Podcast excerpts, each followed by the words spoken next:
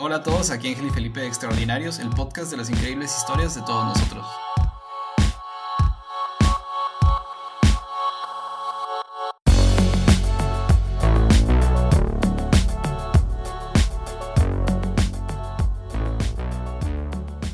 En el capítulo pasado estuvimos platicando un poco con una amiga nuestra, Arely Jiménez. Desde entonces no habíamos podido grabar un nuevo episodio gracias a nuestras agendas personales y ahora la contingencia mundial sanitaria que estamos viviendo del coronavirus.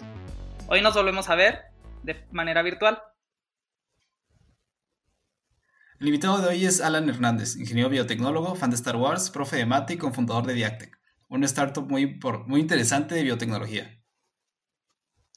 Aquí cabe mencionar un disclosure muy importante, que es que yo trabajo para Orion Startups, que es un inversionista en la empresa de Diactec. Este es un disclosure que se tiene que hacer, aunque no debería influir para nada en este episodio. Lo invitamos para que obviamente nos hable un poco de su compañía y lo que hacen, así como también un poco hablar de la situación que vive el mundo actualmente. Perfecto, muchas gracias por la invitación, es un placer estar aquí con ustedes. No, muchas gracias a usted, profe. Bueno, empecemos con, con lo básico. Ya mencionamos que es cofundador de Diactec. ¿Nos podría dar un elevator pitch de qué hacen en su, en su startup? Claro, con gusto. Eh, Diactec, eh, o legalmente constituido como el Centro de Investigación y Diagnóstico Molecular, es una startup que lo que hace básicamente es innovación en el sector médico, mucho más específico en el área de dispositivos médicos. la empresa nace en 2015, es constituida legalmente en México en 2015 y hasta este año en Estados Unidos, eh, por lo que mencionó Felipe que fuimos recientemente aceptados en el batch número 8 de Orion Startups. Eh, la, empresa nace con algo completamente distinto, algo mucho más enfocado hacia la parte de, diagnóstico molecular y prevención. Pero tras todo este camino que, lleva el emprendimiento este, o el emprendedor, eh, uno va aprendiendo muchas cosas, hay que cambiar los planes, hay que girar, girar los entornos y actualmente estamos mucho más enfocados al área de, como les mencioné, de desarrollo de dispositivos médicos eh, y de innovación. Sí, algo había leído yo de. Bueno, ahorita estaba checando su landing page sobre que también diseñan, rentan, venden eh, dispositivos para urología, algo así similar. Es correcto, sí, así es. De hecho, como parte de, eh, ahorita que lo mencionas, Ángel, como parte de toda esta travesía que les, que les platicaba eh, del, del, camino que a veces lleva un emprendedor, es que digamos que ahorita Diactec está dividida en vamos a llamarlo así, como en dos áreas, ¿no? En dos departamentos. El primero es el, el ya mencionado, eh, el, que es como el departamento de, vamos a llamarlo así, de, de, investigación y desarrollo, en el cual estamos creando, creando tecnología, o sea, tecnología que no existe, crearla desde cero. Y pues ahora sí que desde, desde que empezó siendo simplemente lecturas en artículos científicos hasta ya estarse convirtiendo actualmente ya en un prototipo validado, ¿no? Eh, esa es como eh, una de las áreas principales y de hecho, pues podría llamarlo que por esa, o sea, esa es la razón o es el alma de, de Diactec. Ahora, durante todo nuestro, nuestro caminar, este, tras varias experiencias, obstáculos, tropezones, raspones, de todo, eh, la, eso que mencionas es, es, el área, digamos, de ahorita de, de, un negocio que está corriendo, o sea, que ya, que ya genera ingresos, este, un área que gracias a la alianza con una empresa muy importante en el sector en Guadalajara, es que estamos eh, colaborando con, eh, como tú lo mencionaste, la venta y renta de, aparatos médicos específicos en el área de urología. Esto tuvo dos, digamos que tuvo dos estrategias para, para nosotros como emprendedores, ¿no? El primero, pues poder monetizar a partir de un modelo de negocio que ya corriera este, solo, o sea, un modelo que inmediatamente pudiera empezar a, a, traer este, eh, ahora sí que ganancias, porque pues como ustedes lo deben de imaginar, cuando estás desarrollando tecnología, luego número dos, en Latinoamérica, número tres, en México, y cosas totalmente nuevas, pues toma mucho tiempo, ¿no? La curva no solo de aprendizaje, sino la curva de, ahora sí que de amortiguar todo lo que requieres en términos monetarios, pues es bastante larga. Entonces, eh, fue una de las partes estratégicas de, nosotros el entrar a, un, a un modelo de negocio que no, pero que, o sea, con el propósito de ponernos a empezar a monetizar, pero no solo eso. De hecho, el interés oculto y el más importante para nosotros es que eh, lo que quisimos hacer fue desarrollar una manera de una estrategia de poder entrar en el mercado, pero literal, o sea, ya vendiendo, o sea, teniendo esta experiencia, este feedback por parte de nuestros clientes, eh, conocer los procesos dentro de los hospitales, cómo se manejan los doctores, todo, pero desde dentro, o sea, lo que quisimos fue precisamente acortar esa curva de aprendizaje, porque cuando estás desarrollando el dispositivo, se te ocurre una idea, tienes que empezar a validar ese problema, luego tienes que validar si la solución que tú estás desarrollando es la adecuada a este problema, posteriormente empieza a construir los prototipos y por ahí de las 500, pues es, empezar los, los, procesos de venta, pero uno que tiene perfil meramente científico, slash técnico, slash ingenieril, eh, puede llegar a ser muy complicado, ¿no? O sea, el, el, aprender a vender. Entonces, ¿qué hicimos? Que mientras lo estamos desarrollando nuestro dispositivo, nuestra innovación tecnológica, estamos aprendiendo a partir de un negocio que ya corre. Entonces, acá lo que aprendes en eh, por un lado en, en, la renta y en la venta es a cómo lidiar con el cliente, cómo tratar al cliente, cómo hasta procesos que, cómo llevar una contabilidad de una empresa. O sea, es decir, estamos acortando la curva de aprendizaje utilizando un modelo que aparte no está, o sea, no es totalmente diferente. O sea, no es como que me haya puesto a vender el, elotes o, o haya puesto un restaurante. O sea, está encaminado en el mismo mercado. Entonces, eventualmente también nos está ayudando a generar relaciones muy fuertes eh, a nivel estatal, a nivel nacional, y todo con el respaldo de esta empresa que nos aliamos en, Guadalajara, ¿no? Que tiene más de 25 años en este mercado, entonces también por ese lado estamos bastante respaldados. Entonces, para sintetizar un poco, es una especie como de esto para llegar a aquello donde tal vez están entrando o, gran parte de su trabajo operativo es un poquito una más, un, negocio que es un poquito más tradicional, pero como para estar en las trincheras, que les permita, ajá, que les permita expandirse a su área más innovadora, en, especial por lo, por lo mismo de que en México tal vez no es viable o lógico saltar directamente a ciencia básica o, o comenzarla a aplicar. Claro, o, Sí, no, sí, eh, o sea, le diste justo en el clavo. O sea, aquí la cuestión es eh, algo tan algo que pueda llegar a ser tan simple como hablar con un médico. O sea, podría sonar bastante trivial, ¿no? O sea, el, porque pues siempre lo hemos visto desde el lado del paciente, ¿no? Pero cuando estás queriendo vender algo, es algo, o sea, es, bien curioso porque hasta que no estás ahí te empiezas a dar cuenta lo difícil que es, ¿no? O sea, el hecho de que muchas veces te dejen esperando los doctores eh, tres horas en el consultorio a ver si te atienden después del último, del último paciente. O sea, esas estrategias nadie te las cuenta, no están en los libros, o sea, son cosas que tienes que aprender. Entonces, yo creo, más o menos en este negocio, en esta alianza con, esta empresa, llevamos más o menos como un año y medio. Eh, un poquito más, yo creo que dos años, pero fuertemente un año y medio. Entonces, la verdad es que hemos aprendido muchas cosas. Ahora, ya estamos empezando a ver resultados positivos en el área de, del desarrollo y la innovación de nuestro dispositivo, porque, eh, por ejemplo, el año pasado tuvimos dos, eh, eh, dos bueno, participamos en dos eventos muy importantes, uno en México y uno en Houston, Texas, para validar nuestro dispositivo, o sea, nuestra tecnología.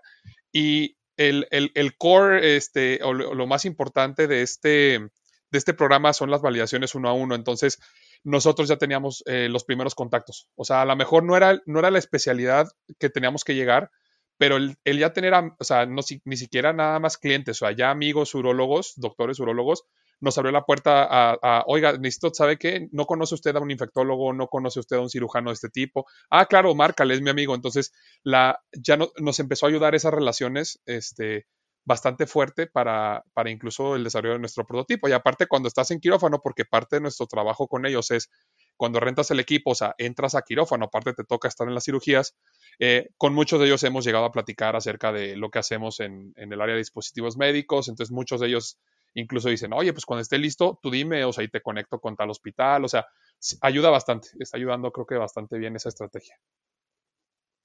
Y tienen un plan como, o sea, ¿cuál es su timeline para transicionar, o, incluso está dentro de su timeline transicionar completamente de, esto que parece un poco una especie de andamiaje de negocio de, de, su venta, tal vez no necesariamente tecnológica o un poquito más tradicional, al otro modelo? ¿O su plan es siempre tener esa dualidad?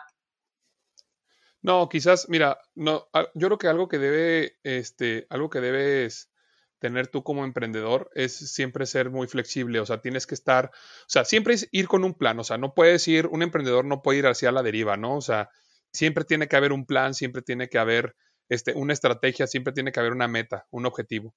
Eh, pero yo creo que una de las cualidades más importantes que debe tener el emprendedor es que tiene que ser flexible y esto acompañado también a una onda de feeling.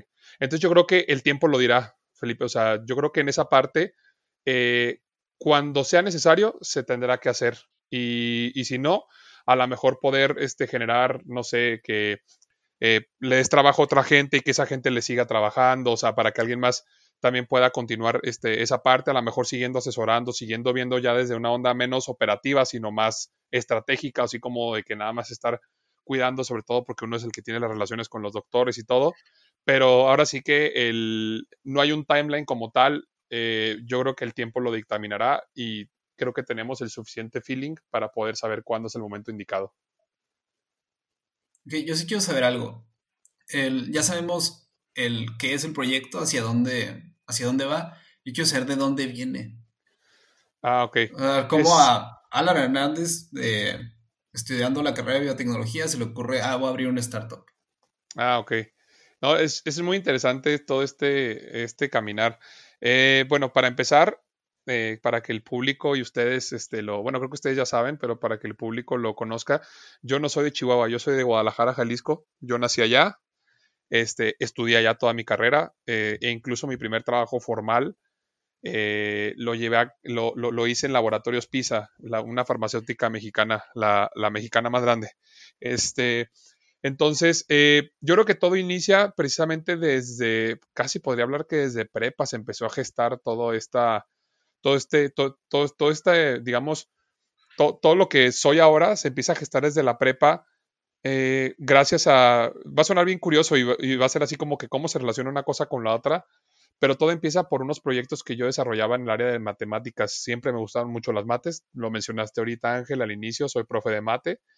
Este, entonces, el, pero porque estuve involucrado en, en unas eh, modelaciones matemáticas para predecir cambio climático con la NASA. Eh, de hecho, eh, yo y un grupo de compañeros fuimos los primeros estudiantes mexicanos en hacer estancias de investigación en prepa y uno más me tocó como muy iniciando la carrera en Universidad de Estados Unidos con científicos de la NASA para pues, que lanzaban cohetes, ¿no? Y, este, eh, y misiones este, satelitales. Todo empieza ahí, porque fue mi primer acercamiento serio con la ciencia. O sea, de hecho, mi entrada al mundo del emprendimiento eh, fue, o sea, la puerta, digamos, fue la ciencia. O sea, en realidad yo era, vamos a decirlo así, durante la carrera creo que mi perfil era un poco más científico, pero poco a poco fue cambiándose más hacia el lado ingenieril, o sea, como hacia el lado de ¿cómo puedo hacer yo que la ciencia no se quede nada más en papel, sino que se traduzca en un beneficio?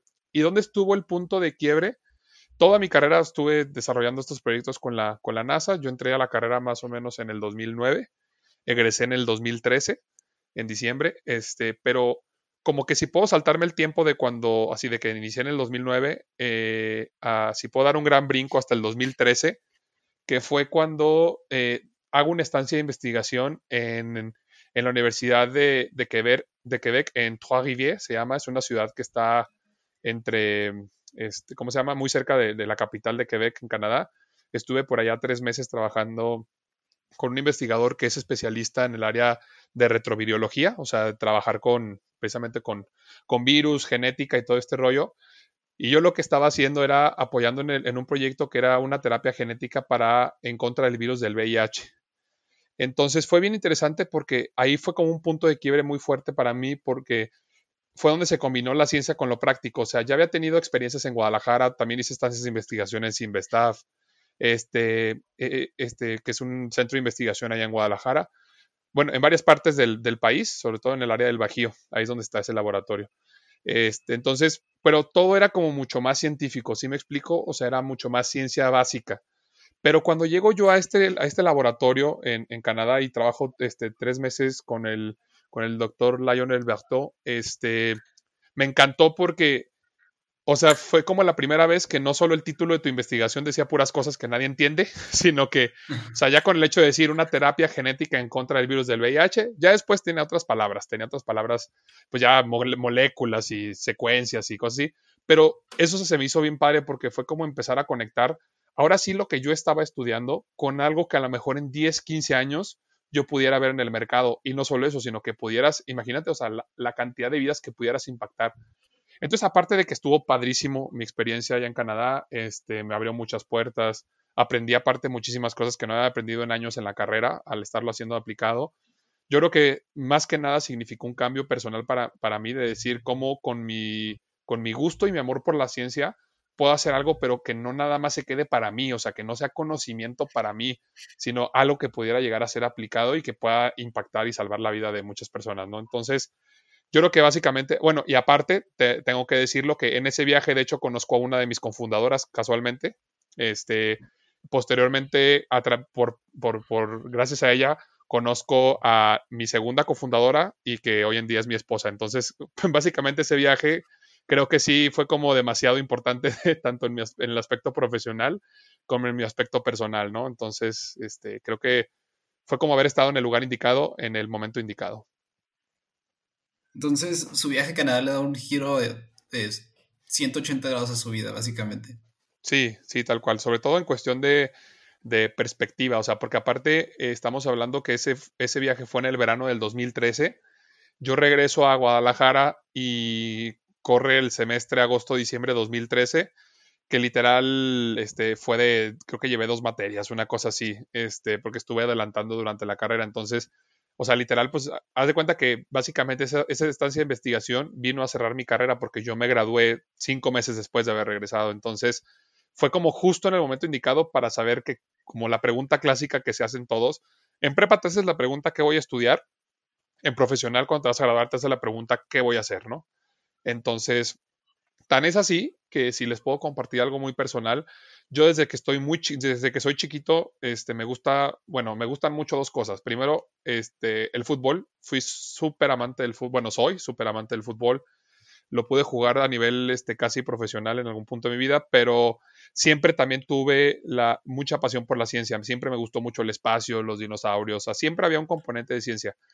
Pero pero o sea, como que al, digamos que ahora sí cuando ya te vas a graduar, o sea, yo siempre quise, o sea, yo, siempre pensé que iba, me, iba a, me iba a graduar e inmediatamente luego, luego iba a estudiar una maestría, inmediatamente luego, luego iba a hacer un doctorado. O sea, de hecho yo siempre que me preguntaban, yo decía, yo voy a tener un doctorado antes de los 30.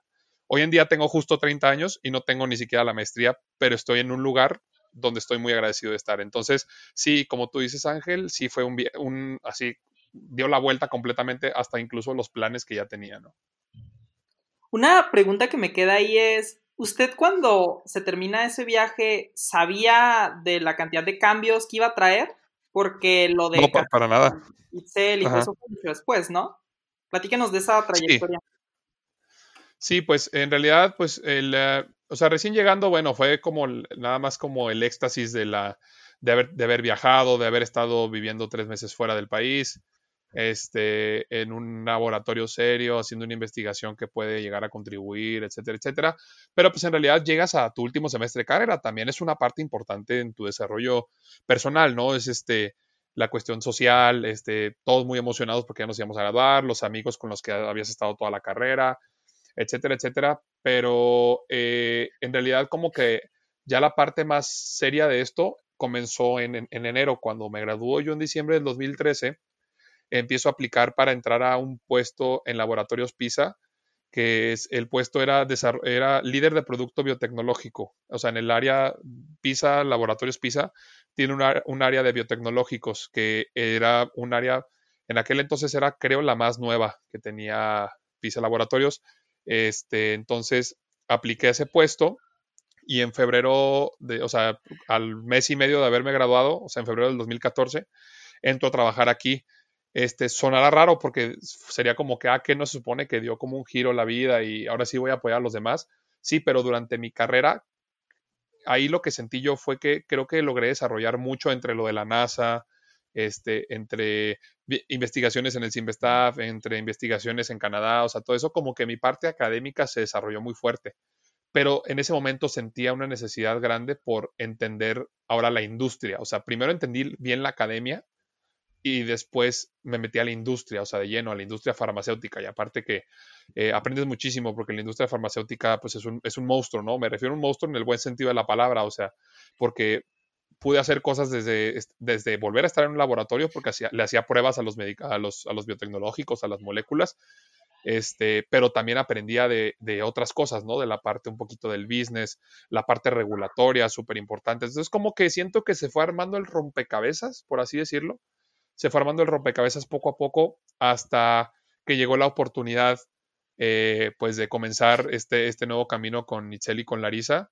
Eh, pero pues que ahora sí que ese, ese, ese parteaguas sí fue más fuerte porque eh, tuve que dejar un trabajo en el cual duré casi dos años que había logrado ya un crecimiento de puesto en, esos, en ese poco tiempo. Entonces, pues ahí también entra el tema económico, ¿no? O sea, ya haber sido económicamente independiente y ahora decir, dejo mi trabajo, dejo mi familia, dejo la ciudad donde he vivido por 24, 25 años y me voy a vivir a un lugar totalmente nuevo que se llama Chihuahua, ¿no? O sea, como que, ¿qué, qué vas a hacer en Chihuahua? Pero creo que al día de hoy ha sido una de las mejores decisiones que he tomado en mi vida, ¿no? Entonces, este, pues ahí está. Y pues también muy bienvenido en Chihuahua, ¿verdad? Sí, bastante. Pues, sí. Sí, no me puedo quejar para nada. Aparte de que la ciudad me gusta mucho, eh, la gente es, es, muy agradable. Y algo bien importante es que siento que, pues, creo que sí tiene que ver mucho con las cualidades que, que quizás puedo, puedo tener sin, sin, entrar en la arrogancia, pero también creo que es gracias a este, yo creo que gracias a Dios, este, aparte de que la gente me acogió muy bien aquí en la ciudad, eh, lo he platicado en, repetidas ocasiones con mi esposa. Eh, en el poco tiempo que llevo aquí en Chihuahua, que son, este, va para cinco años de estar aquí viviendo, eh, creo que he conocido o me he conectado con personas muy importantes mucho más rápido que lo que había hecho en, Guadalajara. O sea, de hecho, podría decir que mi red de contactos profesional, o sea, profesional, es más fuerte aquí en cinco años que en los 25 años que duré allá. Entonces eso también es algo bien importante, ¿no? Me he podido conectar muy bien y creo que también tiene que ver un aspecto eh, social, como que la gente más, digamos, los mejores contactos que puedas conseguir, creo que son más alcanzables en una ciudad como Chihuahua que en una ciudad como Guadalajara, ¿no? Entonces, aparte que pues estoy en el ecosistema emprendedor, entonces como que todo se va conectando, ¿no? Sí, también no sé qué tan comparable es, por lo mismo de que o sea, dice que en 25 años allá, pero formalmente... Sí, obvio, ajá, fueron a lo mejor tres, ¿no? Ajá, ajá, sí, sí, sí, sí, Además, sí, ¿y usted cree que es porque Chihuahua simplemente tiene menos personas, así que naturalmente, vaya a hablar con la persona más X o más Y, pues no es mucho porque la piscina es pequeña? ¿O cree que tiene que ver como con una cultura de cercanía? Mm, yo creo que tiene que ver con las dos. Eh, en primer lugar, con lo que mencionas de la, de, o sea, el tamaño de la ciudad, creo que sí influye, te voy a decir porque no tanto por eh, como por decir de que, ah, este, pues son muy poquitas las personas que viven aquí, o sea, más bien creo que está a menos contactos de distancia llegar a esas personas. O sea, estás más cerquita. O sea, a lo mejor en Guadalajara para llegar a. O sea, pues simplemente una de las personas más influyentes en el sector empresarial en Guadalajara, pues literal era el dueño de donde yo trabajaba. O sea, y no lo conocí. ¿Sí me explico? Y aquí he tenido la oportunidad de conocer a dueños de cadenas de restaurantes, a dueños de, por ejemplo, de hospitales, a dueños de, industrias este, fuertes como, por ejemplo, eh, Cementos de Chihuahua, varios directivos. O sea, es decir, está como más eh, es, es, más fácil porque es más, estás a menos contactos de distancia. Pero también creo, también creo, digo, sin, sin, ¿cómo se llama? Sin caer en, en tirar alguna tirria negativa a mi gente de Guadalajara, pero creo que la, la gente es muy, eh, aquí en Chihuahua es muy abierta en ese sentido, toda, y es más fácil encontrar a alguien que te quiera echar la mano por nada más echarte la mano. ¿Sí me explico? Sí, sí, totalmente. O sea, bueno, los chihuahuenses siempre eh, se han distinguido por ser muy solidarios, me imagino yo. Pues sí, de hecho, hasta está en el lema del escudo, ¿no? Creo, hospitalidad y, ¿qué? Servicio, creo, algo así. O sea, entonces creo, que, creo que sí cuadra perfectamente. Están en el, ajá, en el escudo. Yo se lo atribuyo un poco al clima. Como el clima es tan hostil, creo que te obliga a cierta forma, o sea, obliga al pueblo a, a ser más cooperativo. Sí, Sí, sí, sí, definitivamente. Y... Sí, igual, pues de hecho, en, el himno de Chihuahua dice, así tal cual. sí, ¿verdad? sí, sí, creo que tiene que ver por ahí algo. Y nos quiere platicar un poquito también sobre cómo es ser un profe y, tal vez un poco su trayectoria, cómo llegó a ser un profe en el TEC. Em, pero, también cómo ser un profe y a la vez un emprendedor y tener contacto con, directamente con su pareja, con su esposa, en, en ambos mundos. Sí. Ok. No, bien, bien, interesante. Digo, yo soy, soy este, soy tech, pues soy borrego desde la prepa. Eh, o sea, siempre fue una institución que siendo estudiante yo siempre le estuve muy agradecido. Entonces, para mí en realidad este, es, un, es un privilegio también eh, poder ahora estar del otro lado, ¿no? Eh, y es bien curioso, pero hablando más acerca del aspecto, como cómo, cómo llegué ahí, eh, nuevamente yo creo que la vida te va poniendo los caminos y depende de cada quien, o sea, aunque sean así como bien trivial y bien filosófico o lo que todo papá te dice, pero creo que o sea, abusando un poquito quizás todavía de mi juventud, puedo decir que, es muy cierto todo, todo eso que te dicen. Eh, yo creo que, por ejemplo, cuando nos invitan a dar clase, es bien curioso, pero yo como inicié dando clases en el TEC, yo no las busqué. Eh, yo estaba incubado precisamente en el PIT 2, ahí en el programa de incubación que había antes en el Parque Orión. Eh, entramos en el, de hecho, fue una de las razones por las cuales me vine para acá, o sea, porque íbamos a iniciar este programa de incubación acá en el TEC de Monterrey, acá en Chihuahua. Y resulta que Itzel y Larisa también son biotecnólogas y ellas egresaron también aquí del, campus de, aquí del TEC de, del TEC de Monterrey, campus Chihuahua. Entonces, en prepa estaban buscando a alguien que diera el tópico de biotecnología a los alumnos de prepa de sexto semestre. No me acuerdo por qué en ese momento, no recuerdo si la directora de carrera o los profesores de ahí no tuvieron oportunidad ese semestre o no sé, el chiste es que ellos nos recomiendan para dar la clase y la primera clase que dimos en prepa no, la, no fui titular, la dimos los tres, o sea, cada uno daba una parte. Pero de ahí a la prepa le gustó, no sé, vio algo en nosotros, le gustó y la que en aquel entonces era la coordinadora nos, nos, este, nos dice, oiga, ¿no les gustaría dar clase? Y así es como empezamos ya titularmente. Curiosamente, ella pues obviamente pensó que eh, todos íbamos a querer clases de ciencia y yo pedí de matemáticas porque mi trayecto como profesor inicia mucho antes. Yo cuando estaba estudiando, eh, como que siempre, eh, no sé, creo que desde chiquito me di cuenta que tengo como este, no, no le voy a llamar don, le voy a llamar eh, vocación. Como que siempre me gustó mucho en enseñar a la gente. Y el ejemplo más vívido que tengo de esto es que durante mi carrera, más o menos como en la mitad de la carrera, yo le trabajé, pues no fue formalmente, pero sí trabajé con, en una prepa abierta en Guadalajara. Eh, yo le diseñé todas las, todos los, este, le, apoyé a la prepa a diseñar todo el contenido de las cuarenta y tantas materias que iban a cursar los chicos de, de esa prepa abierta diseñé los cuadernillos de ejercicios y no solo de matemáticas, de ética, de cosas que así que ni al caso conmigo, pero porque me gusta mucho aprender, me gusta mucho estudiar y me gusta mucho enseñar. Entonces, de hecho, fue mi primera vez que tuve un acercamiento, o sea, que no nada más le ayudaste a un amigo con una tarea, sino que literal estuviste frente a un grupo, más o menos eran grupo como de unas, puede, haber grupos de cinco máximo, yo creo que eran 12 personas cuando fueron los grupos más grandes, porque era una prepa abierta. Entonces fue como la primera, el primer acercamiento que, que puedo decir que, o sea, pese a que nos invitaron a dar clases en el TEC, o sea, yo sí tenía como esa, o sea, no me la pensé dos veces cuando me invitaron, porque realmente disfruto mucho, o sea, disfruto mucho eh, dar, dar, clases.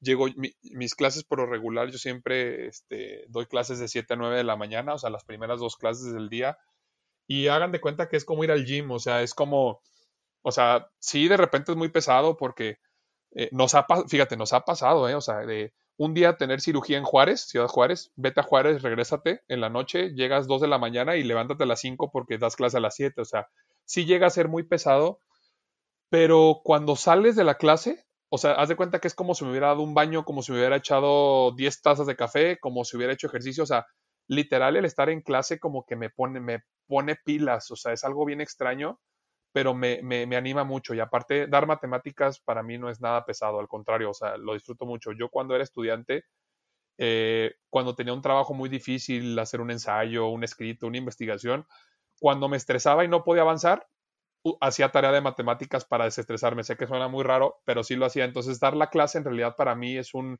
es un desestrés, o sea, porque me, me, me gusta mucho. Entonces yo creo que pues la vocación nació desde mucho antes, nada más que la descubrí aquí en el TEC y pues obviamente padrísimo, todos las, los beneficios, conocer a la gente. Aparte, menciona, conectándolo un poquito con lo segundo que decías, Felipe, este, es, es, es muy padre el combinarlo con siendo emprendedor, porque creo que el ser profesor te da ciertos perks, o sea, te da ciertas, este, no son beneficios, pero te da ciertas ventajas hasta para hablar, hasta cuando, cuando eres emprendedor y tienes que dar un pitch. O sea, si, si todos los días estás frente a 30 chavos enseñándoles una materia tan difícil como matemáticas y te las ingenias para que te hagan caso, cuando te paras frente a una audiencia de 100 personas para hablar de lo que más te apasiona, que es tu emprendimiento o tu startup, pues la verdad se vuelve muy sencillo, o sea, mm, se vuelve muy fácil, no, no entra el temor, no entra el miedo, porque si ya enseñas matemáticas a chavos de 15 a 17 años y logras que medio te pongan atención, pues ya lo demás es pan comido, ¿no? Entonces creo que en esa parte ayuda mucho. Y terminando el, otro punto que mencionabas de este, la, el hecho de, trabajar con, con, mi esposa, yo lo he visto más como una, como una bendición. Sabes que eh, curiosamente cuando hemos platicado con, ya sea con sus amigas, con mis amigos, sobre todo porque estamos en la época de la casadera, ¿no? O sea, todos nuestros amigos ahí más o menos andan casándose. Es bien curioso porque pues lo que más imagina todo el mundo es cómo le haces para verlo todo el día y aún así, este, como que o sea, decir, ¿sabes qué? o sea, se, han de pelear un chorro, por ejemplo, nos han dicho. O sea, te puedo decir que la pelea más grave que hemos tenido en dos años de matrimonio, eh, ya vamos por el tercero, ha sido con respecto al tema de que soy adicto a las gomitas. O sea, y que puedo comer sin control gomitas, y ese ha sido el pleito más grave que hemos tenido en dos años. O sea, sé que puede sonar un poco. ¿eh? puedo corroborar eso. Eh, Sí, sí, sí, no, claro, puedes, puedes este, citar a Itzel y la pueden citar ahí en los comentarios del podcast y va a estar totalmente de acuerdo. Es muy padre, creo que es un tema de que aparte que la verdad fuimos muy afortunados los dos, creo, de, de, coincidir. Yo siempre le he dicho a ella, es muy fácil trabajar con, con, con ella. Creo que cuando yo más bien me gusta verle, porque casi siempre, o bueno, esa es la percepción que yo creo que tiene la gente, ¿no? Que es negativo. O sea, como que el hecho de, en cuanto alguien te dice, trabajas con tu esposo o con tu esposa, siempre es como, uy, ¿no? O sea, como que es la primera, la, primera reacción. Y a mí me gusta verlo al revés. Es porque mejor no lo ves como estás.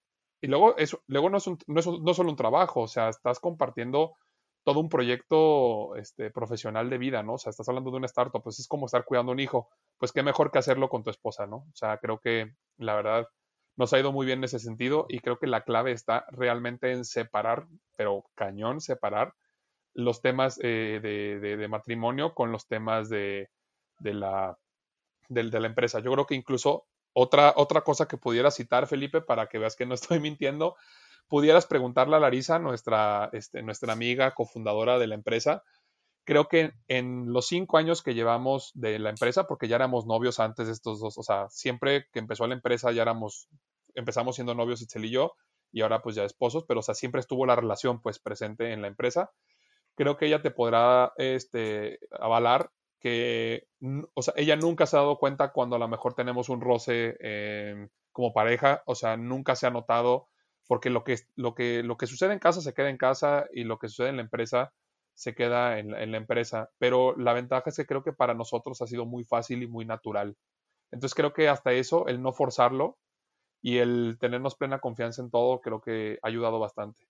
Y al contrario, es bien curioso porque llegamos a casa y queremos seguir estando juntos. O sea, es bien curioso porque llegamos a casa y nos platicamos cosas como si cada quien se hubiera ido a trabajar y de que llegas y, oye, ¿cómo te fue? O sea, casi, casi, ¿eh? O sea, y, no es como que hay que hacer el ejercicio para, para no sé, que, que, no nos pase nada. No, no, no, o sea, es muy natural, todo es muy natural. Entonces, creo que soy muy afortunado en ese sentido. Entonces, todo ahorita corre, bueno, fluye mejor que el agua, se podría decir. Sí, o sea, con sus, obviamente con sus, con sus, este, vaivenes, ¿no? Como todo, o sea, eh, eh, y, más, este, por ejemplo, el, tener que cuidar tantos aspectos de, la vida, porque o sea, hay que cuidar lo profesional, hay que cuidar lo personal, hay que cuidar muchos aspectos, y siempre hay vaivenes, o sea, la vida no es... A, mí me gusta hacer siempre una referencia matemática cuando estoy dando la materia de trigonometría, y la vida no es una recta, o sea, con pendiente positiva este, o con pendiente negativa, es una función senoidal, ¿no? O sea, ¿qué, ¿qué, me refiero? Conforme avanzas en el tiempo, o sea, en X subes y bajas, subes y bajas. Lo mejor que puede pasar es que esos, esos brincos o esos saltos sean lo menos abruptos posibles. Y creo que ahí es realmente donde está la, la felicidad. No podemos estar, o sea, somos seres, eh, los seres humanos somos gente que, que, oscila, o sea, siempre, siempre va a haber altas, siempre va a haber bajas en tu vida, pero creo que mientras sepas disfrutar y sacarle provecho al máximo de cada una de las muy buenas experiencias y de las muy malas, eso es lo que realmente determina el que seas feliz, ¿no? Y agregando en esa nota, y para hacer uno de los cambios más sutiles en la historia del podcasting, um, se podría decir que ahorita vivimos colectivamente en uno de los periodos de bajadita, o que al menos sí. son, son un cambio bastante radical. Tal vez no se podría decir como usted dice que deberíamos procurar que sean saltos no tan bruscos, que es, vaya, la, la reclusión en la que nos hemos visto todos eh, eh, obligados en, estas, en estos últimos días sí. es pues simplemente la razón por la que estamos todos en nuestras propias casas, ¿no? Platicando. Eh, usted como con su background eh, biotecnológico, ¿qué, ¿qué, qué, puede decirnos del COVID y cómo ha sido su perspectiva y experiencia de, de tanto de usted, Itzel, y dar las clases y, y vaya todo? Sí, eh, pues obviamente ha habido pues muchos cambios a nivel mundial por, por, por, toda esta situación ¿no? sanitaria que estamos viviendo, eh, la cual se tiene que afrontar con mucha seriedad, pero sin, sin, sin tampoco, yo creo que va muy de la mano con lo que acabo de mencionar, ¿no? O sea, hay que tratar de que no oscile tanto, o sea, hay que mantenernos muy sensatos, eh, pero sí muy precavidos también. Eh, en nuestra práctica diaria, eh, bueno, el tema de las clases, pues en realidad creo que la plataforma del TEC de Monterrey, afortunadamente, a diferencia y lamentablemente a la mayoría del sector de educación de nuestro país, pues tienen la facilidad de que las herramientas tecnológicas no son nuevas, ¿no? Entonces... Sí, ya literal, nos pasó en el temblor de, de 2017. Sí, o sea, entonces, eh, por ejemplo, el... O sea, nos tomó literal una semana de ponerle pausa a las clases y inicia, iniciamos este lunes con nuevas clases virtuales y hasta ahorita no ha habido ningún inconveniente, ¿no? O sea, creo que estamos muy listos para, para, para esos temas y no solo como persona, sino porque la institución te lo facilita mucho, ¿no? Entonces, en ese sentido no ha habido tanto problema. Sí ha sido un periodo adaptativo, pero creo que ha, ha salido adelante sin mayor complicación. En, en, otras cuestiones, pues de igual manera, el programa que estamos corriendo ahorita en Orión, pues este, no ha habido tampoco, creo, algún inconveniente el, hacerlo de manera virtual, o sea, el, rigor sigue siendo el mismo. Quizás lo que sí se está viendo un poquito más afectado es el área de las cirugías, obviamente, ¿no? Porque aparte estás hablando que, pues, es hospital, porque ahorita el sector salud privado y público eh, están postergando mucha cirugía programada. Por lo regular, la, la, la urología es cirugía programada. Sí hay urgencias, obviamente, sí hay urgencias, pero las que nosotros atendemos por lo regular son programadas. Entonces, ahorita pues están liberando todo ese espacio de cirugías programadas para urgencias. Entonces, en esa área, eh, digamos, el profesional sí nos está pegando un poquito más fuerte, pero al final de cuentas, eh, tenemos que ser responsables, ¿no? O sea, y más nosotros trabajando en esta área de la salud, creo que es, es un llamado para toda la sociedad, para toda la comunidad, de mantenernos en solidaridad y creo que siempre anteponiendo, eh, creo que está habiendo un error muy grave. Eh, la gente se lo está tomando, mmm, hay gente que se lo está tomando o extremadamente este, intenso, o sea, esto de ir al Costco y que todo esté, va, esté vaciado, que la gente parezca un frenesí zombie, o sea, creo que esa es la parte negativa de, de, de esto. Hay que ser muy precavidos, hay que tener mucha sensatez, pero también está la otra parte, ¿no? Y eh, lamentablemente eh, hay muchas situaciones que no me voy a meter eh, eh, en, esta, en esta plática, pero lamentablemente es el reflejo de lo que vivimos nosotros como sociedad y lo que políticamente nos están transmitiendo, ¿no? Eh, a diferentes aspectos, sobre todo a nivel federal. Eh, esto, por ejemplo, comentarios que para mí son totalmente reprobables, como, por ejemplo, cuando sale nuestro presidente y dice abrácense, ¿no? Cuando, cuando en Italia, en China están, se estaban muriendo las personas, o en Italia que ahorita está en una fase en la cual es, parece como periodo de guerra, ¿no? O sea, literal es, es tomar decisiones ya al nivel de, de eh, ok, si no se puede salvar a esta persona, hay que liberar la cama porque hay alguien que se pueda salvar y la gente está muriendo en sus casas. Y, y, y, ni siquiera los servicios funerarios están yendo por las personas, ¿no? O sea, entonces ver esa, esa, esa, esa, esa como ese, ese contraste tan fuerte y escuchando las, las noticias y ver que el presidente llama abrácense, digo, ahorita eso fue hace ya como un par de semanas, ¿no? Pero de todos modos, o sea, creo que es algo que nosotros como sociedad tenemos que hacer que, o sea, si, si, no nos, si, si, el gobierno no lo está haciendo, lo tenemos que hacer nosotros como sociedad, ser totalmente responsables y sensatos. O sea, sí estoy de acuerdo que a, la mayoría de la población eh, eh, el riesgo es bajo, incluso la tasa de mortalidad es menor que la de la influenza del 2009. El problema con el COVID, eh, bueno, con el coronavirus y la enfermedad COVID-19 es la propagación, o sea, se propaga muy rápido.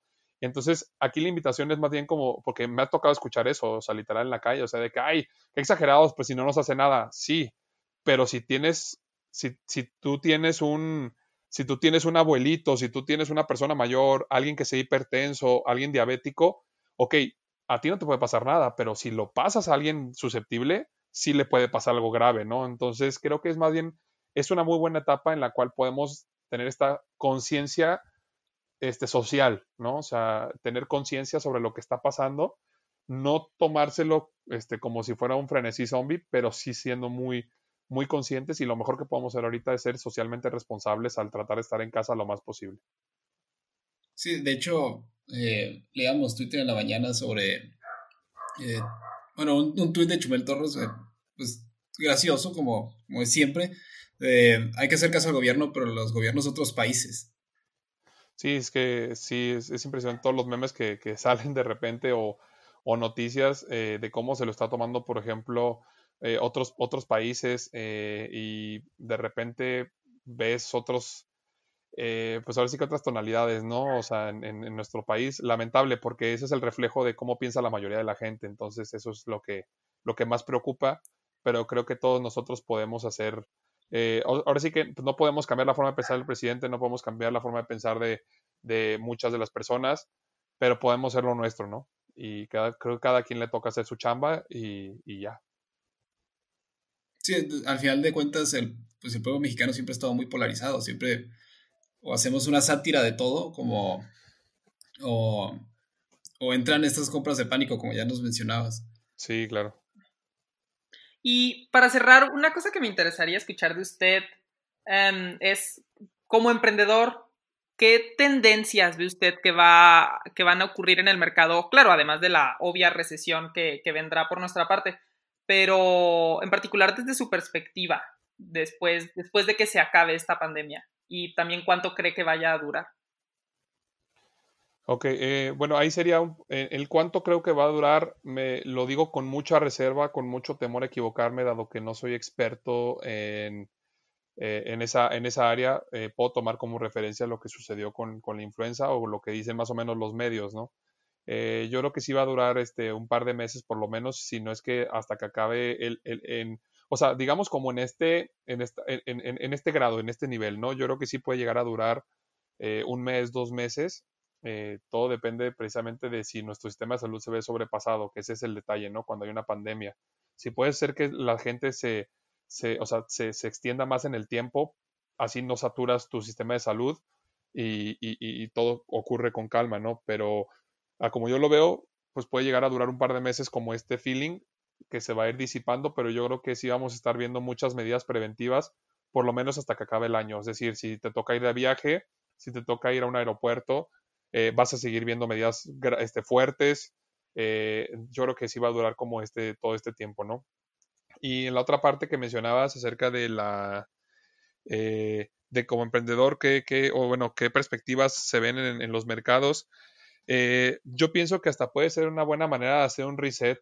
Este pasó en el 2009, ha pasado antes, siempre después de una tragedia, siempre después de un bajón, puede venir algo muy bueno, o sea, puede venir un crecimiento importante.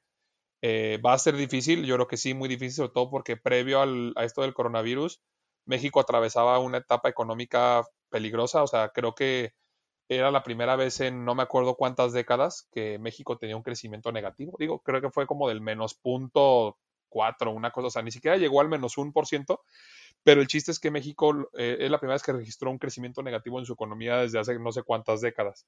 Entonces, de por sí México ya estábamos, o sea, como país estábamos así. Creo que esto sí lo va a agravar un poco. Ahorita lo estamos viendo el, tema del petróleo. Lamentablemente, otra vez como sociedad, lo que vemos es, ah, wow, este, el presidente bajó el precio de la gasolina híjole, pues no lo bajó, o sea, los precios del petróleo se desplomaron y, la economía mexicana va a caer junto con los precios del petróleo, pero ahorita lo que vemos es ver en las gasolineras 16 pesos el, el litro, literal, de la verde, y nos ponemos infelices, pero no vemos el, background, ¿no? Pero otra vez, pues eh, no todo el mundo lo vemos igual. Pero yo creo que viene un periodo de, de, muy, muy duro, pero a la vez, cuando lo sobrepasemos, creo que, pues velo como este punto, cuando tocas el piso no hay más para abajo. Entonces nada más queda ir para arriba y ya ha pasado antes, entonces no me, no me preocupa esa situación, vamos a salir adelante definitivamente, pero pues sí va a costar mucho trabajo.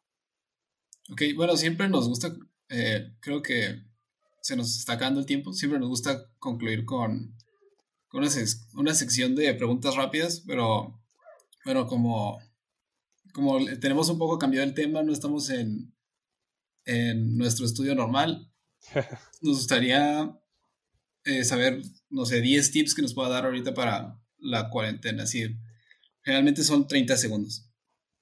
Ok, este.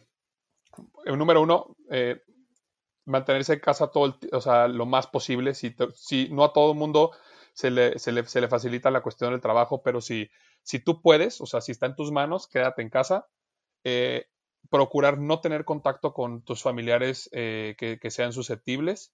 Ese es el número dos. Eh, número tres, hay que, hay que leer, hay que mantenerse muy, muy al tanto, no solo de lo que está pasando en México, sino lo que está pasando en otras partes del mundo. Porque eh, lo que pasó, por ejemplo, en, en, Italia, en China, este, hace dos semanas, hace tres, a nosotros nos va a llegar dentro de una o dos semanas. Hay que estar muy bien preparados. Número cuatro, eh, no, hay que, no hay que hacer compras de pánico, hay, que, hay que pensar en las otras personas. Hay que cuidarnos, obviamente, a, nuestros, a nuestras familias y siempre vamos a ver por nuestras familias primero pero hay que pensar en todos, ¿no? Entonces, si a lo mejor no lo necesitas, no lo compres. Eh, número cinco, yo creo que es una buena, buena oportunidad de hacer algo que por lo regular no harías. El, por ejemplo, eh, leer un libro que a lo mejor tenías mucho tiempo sin leer, eh, estudiar algo que querías estudiar y no lo podías lograr, esa es otra. también conectar mucho con tu familia, es un tiempo para estar unidos y aprovechar para poder unirnos con, nuestras, con nuestra familia. Eh, ¿Qué otra cosa puede ser? El. Híjole, pues creo que sería todo. O sea, literal es ser muy, muy sensato y reflexionar. Yo creo que puede ser como la última conclusión, reflexionar mucho acerca de esto y observar cómo es que, cómo es que nos lo estamos tomando como sociedad para ver realmente si nosotros formamos parte de ese reflejo negativo o positivo, ¿no?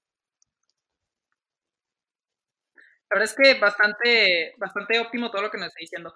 Por lo tanto, yo francamente he personalmente que lo más, lo, como que lo más duro en este tiempo es administrar tu propia psicología. Sí, sí, de acuerdo. O sea, también, sí, o sea, hay que cuidar.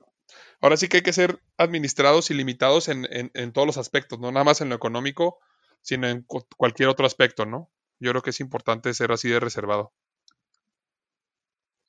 La verdad es que me parece muy bien. Yo creo que con esto eh, y un bizcocho ya podemos dar por terminado lo que viene siendo este episodio.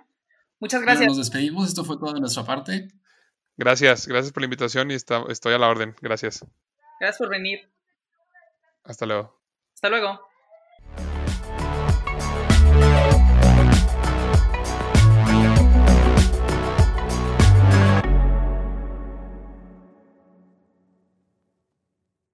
Si estás escuchando esto, deberías reconsiderar las decisiones de tu vida.